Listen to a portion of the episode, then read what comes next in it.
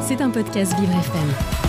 Tout de suite, c'est la question du jour sur Vivre FM, question à laquelle répond Lancelot Graffet. Et ce matin, il se demande, la loi sur le deuil parental prévoit-elle trop peu de jours de congé? Bonjour Lancelot. Bonjour Dominique. Trois jours, c'est le temps accordé légalement à un salarié pour faire le deuil de l'un de ses parents. Stéphane Leroudoulier, député des Républicains, a d'ailleurs déposé une loi pour permettre de monter à 5 ce nombre de jours de congé.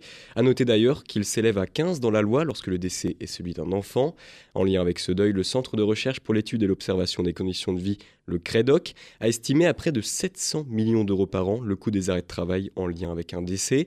Et même si ce coût est significatif, la question de l'allongement de la période de deuil au travail va être examinée par le gouvernement. Cette question sera abordée, selon le ministère de la Santé, dans le cadre de la loi sur la fin de vie qui devra être effective avant la fin de l'été.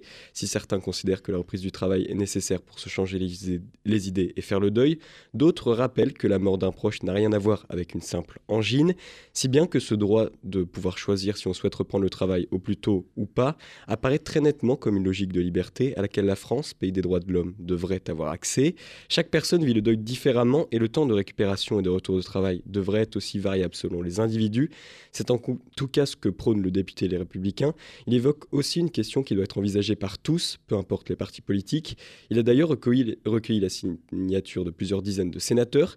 Est-ce que ce texte parviendra à être voté à l'Assemblée? À voir. Dans quelques semaines. C'était un podcast Vivre FM. Si vous avez apprécié ce programme, n'hésitez pas à vous abonner.